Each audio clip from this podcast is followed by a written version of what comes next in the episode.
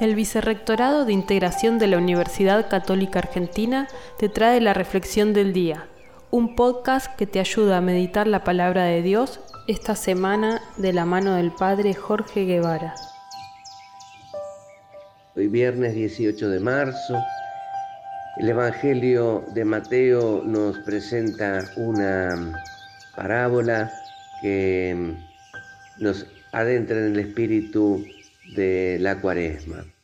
la parábola de los viñadores homicidas. A medida que nos vamos acercando a la Pascua, también va poniéndose cada vez más de manifiesto la diferencia entre el modo de obrar de Jesús y el modo de obrar de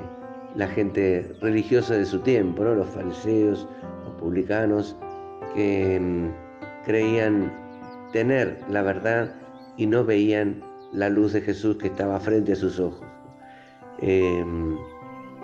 muchas veces Jesús denuncia esta actitud y sobre todo en, la gente religiosa, que puede poner primero sus propias convicciones antes que la voz de Dios. Es un ejercicio diario para todos los que somos creyentes poder descubrir esa voz original de Jesús y seguirla con nuestra vida y no taparla con nuestras propias propios pensamientos, con nuestras propias convicciones.